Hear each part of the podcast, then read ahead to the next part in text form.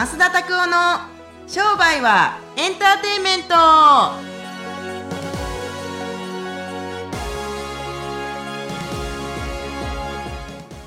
Welcome to 商売はエンターテイメント。これ全然わからへんな。多分なひ大きすぎてわからへんと思いますけれども。はいよろしくお願いします。さっきからねなんかあの、はいはい打ち合わせというかあのこれ撮る前からなんか奇妙なテンションですねって話をしてたんですけれども、はいは あの久しぶりに会った人たちに対して、はい。こういうテンションにならないですか？いやもうでも楽しいですよやっぱり。久しぶりに会うとですね。そう。なんか毎日変な話毎日職場で会ってて、奇妙なテンションになったら多分こいつ頭おかしくな 頭おかしくなとんかちでとんかちで。ガーン。だからみたいな感じみたいな感じかもしれないですけどなんかね意外にねはい。あの人にガチャガチャ合ってる感じするんですけどああんまりね合わないんですよ最近。あそうなんです。それは今この例えばコロナとか緊急事態宣言の時期だからってことですか？いやなんかそんなこと全然関係なくてあちょっと人になんか集中的にガッと会う時もあるんですけど、はいはい。大体一人でいるんですよ。黙々となんかしなくちゃいけないと思うごちゃごちゃことがいっぱいありまして、はいごちゃごちゃことですね厄介なことじゃないんですけれども、はいはい。ずれにしても一人でする仕事が多くってなかなかなんか誰かに会ってとか。いやズームでミーティングとかはあるんですよ、はいはい。けれどもなんでしょう？最近あんまり人に会わないですね。あそうなんですね。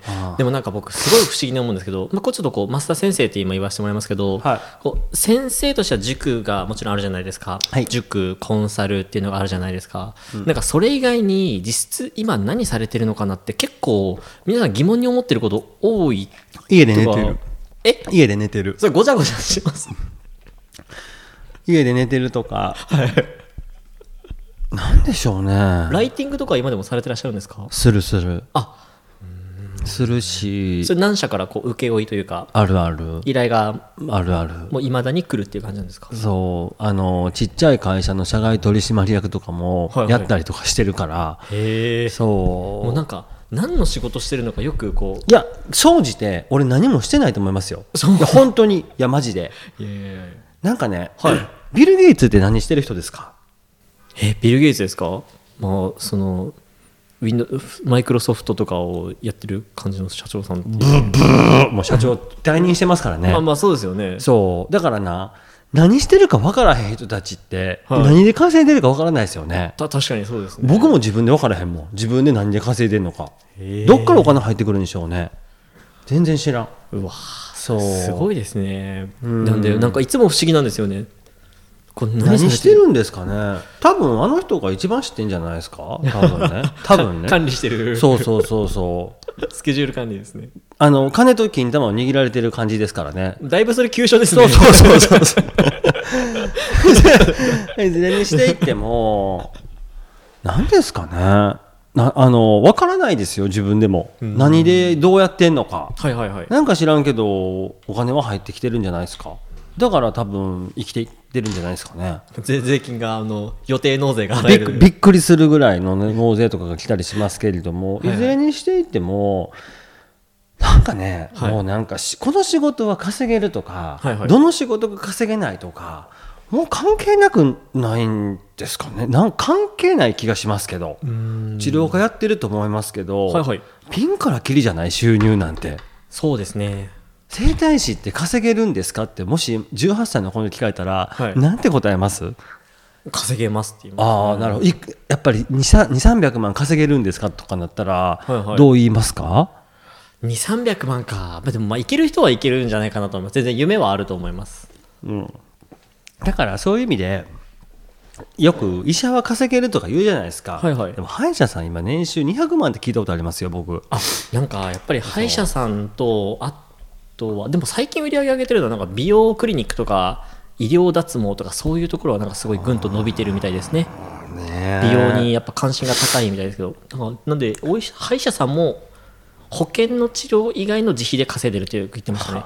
こっからはもう自費なのでどうされますかみたいな感じで。ああなるほど。銀歯取り付けるのかそれともなんかセラミックで見た目良くすんのかみたいな感じですね。巣ごもり需要があるからはいはい 家の中でできることとかはい。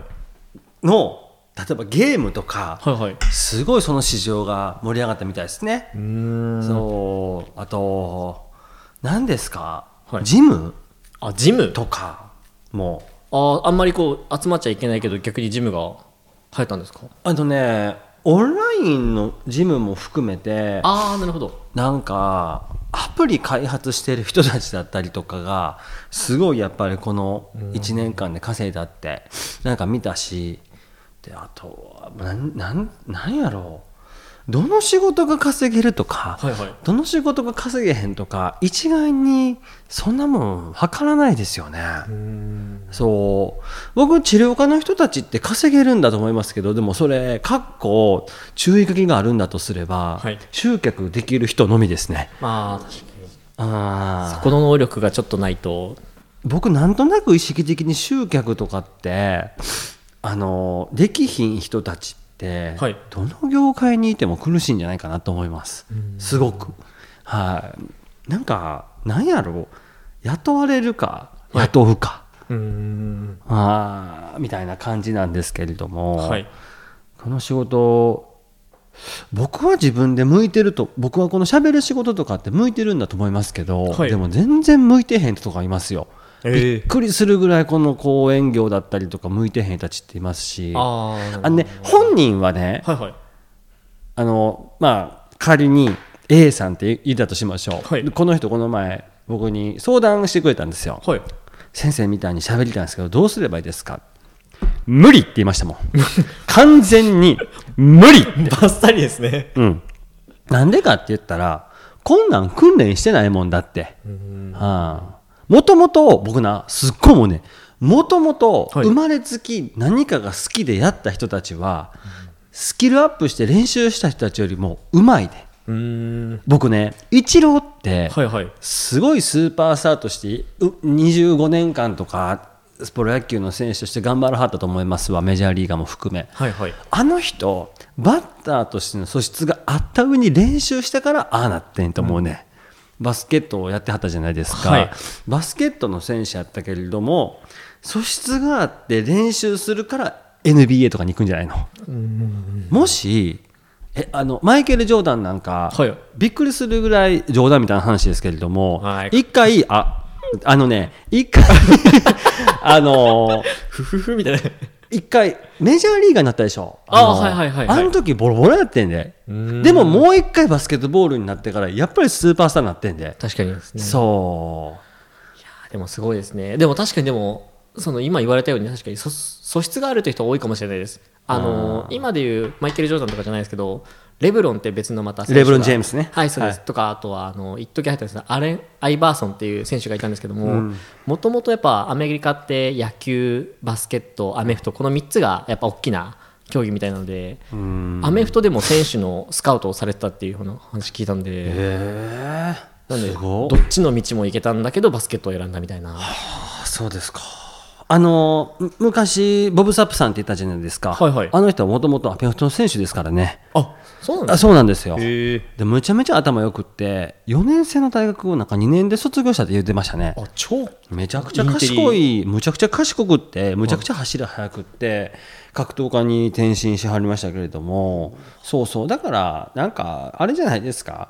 僕自分の素質って一体何かっていうところを見極めてからその職業の訓練をしていかなくちゃいけないと思いますから僕はもともとこうやって喋れたんですよ。はい。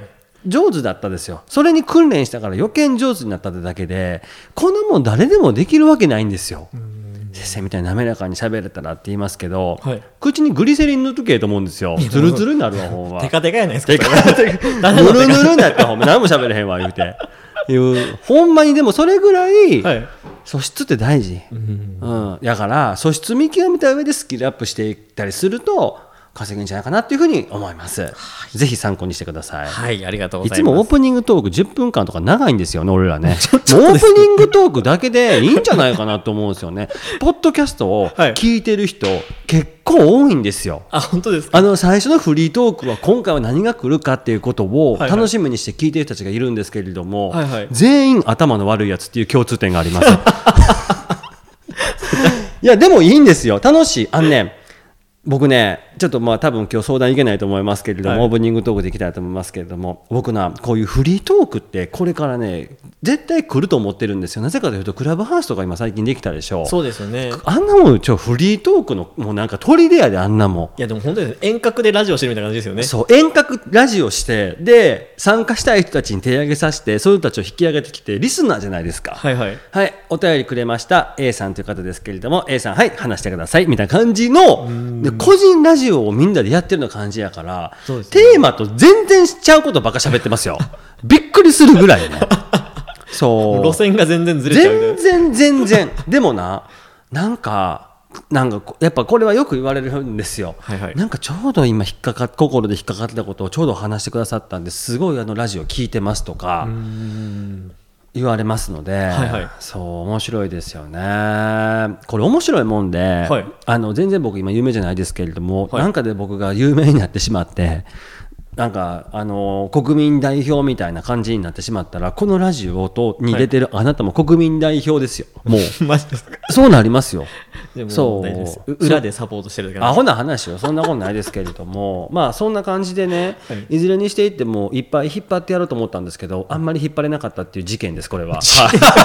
とりさああのどちらか事故じゃない。事故事故事故。事故事故今日はな調子いいんすよ。むちゃくちゃ喋りますよって3分で終わるみたいなやつですねある意味まとまりがいいですけど意ね外に意外に。はい。いいんですけれども、あのーこのねプラスすごい真面目な話、はい。に人類は多分今暇つぶしを探してるんですよ、自分たちの時間を有効的に使いたい暇なつぶしっていうのをやっぱり探してるから、勉強してるつもりで流し聞き、はいはい。流し聞きしてるつもりでもすごく入っていってるみたいな感じっていうのが僕はあると思うからそういう意味ではい。有意義ななんかポッドキャストというかラジオだったインターネットラジオだったらいいんじゃないかなと思いますから、そうすごいいいと思います。これいいフロントだと思うんですよ。いやー素晴らしいいやいや本当に僕もこの前じっくりね、はい。自分の放送18本聞いたんですよ。18うん、もう続けてね。ええらい長く聞きましたそうなんかだから、あのー商売はエンターテインメントをもうちょっとで200回ぐらい行くらしいんですけれども、ね。さっき聞かされて、ね。ねすごいなと思いますけれども、はい。まあなんかそんな感じでね、あのーちょっといろんな深いか浅いかどっちかわからないですけれども話は今日はさせてもらいましたけれども、はい。ぜひですねあの次回も聞いていただけたらなというふうに思います。はい。今日はちょっとじゃあオープニングの方で。そう。なんやからと喋ってるとね僕ね、なんかねずーっと喋るんですよ。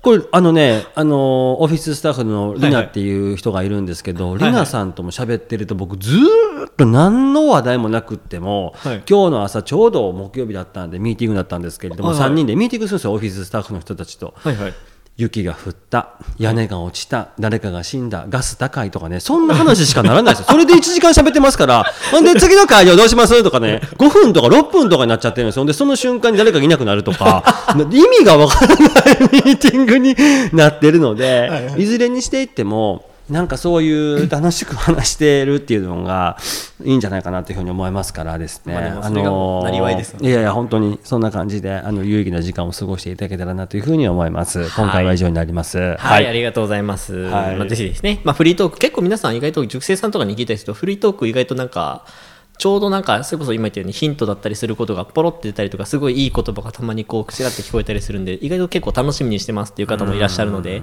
ぜひですね、いろんな、ポッドキャストだけではなくて、ちょっといいですかもですね、あったりしますので、ぜひですね、他のやつも聞いていただければと思います。はい。はい。それでは、今日、あともうちょっとだけなんですけども、はいあの、おすすめのものだけ、あそうですね。コーナーだけよろしいでしょうか？忘れとったそれ。